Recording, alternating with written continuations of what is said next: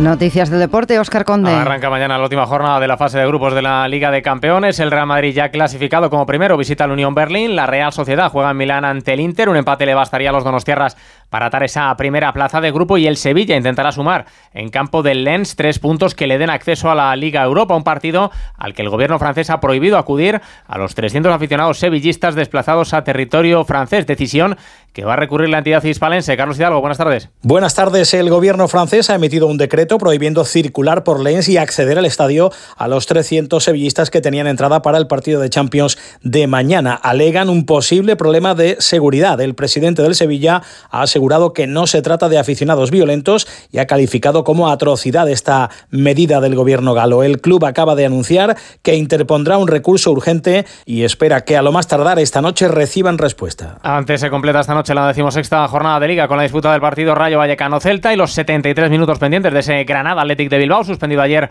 con 0-1 por el fallecimiento de un aficionado en la grada de los Cármenes. Y además se ha sorteado hoy la Final Four de la Liga de Naciones Femenina, en la que España se enfrentará en una de las semifinales a Países Bajos, la otra la van a jugar Francia y Alemania. Las dos finalistas se clasificarán para los Juegos Olímpicos de París, billete que tendrá también la tercera si Francia, ya clasificada como anfitriona, alcanza esa gran final. Más noticias en Onda Cero a las 5, las 4 en Canarias.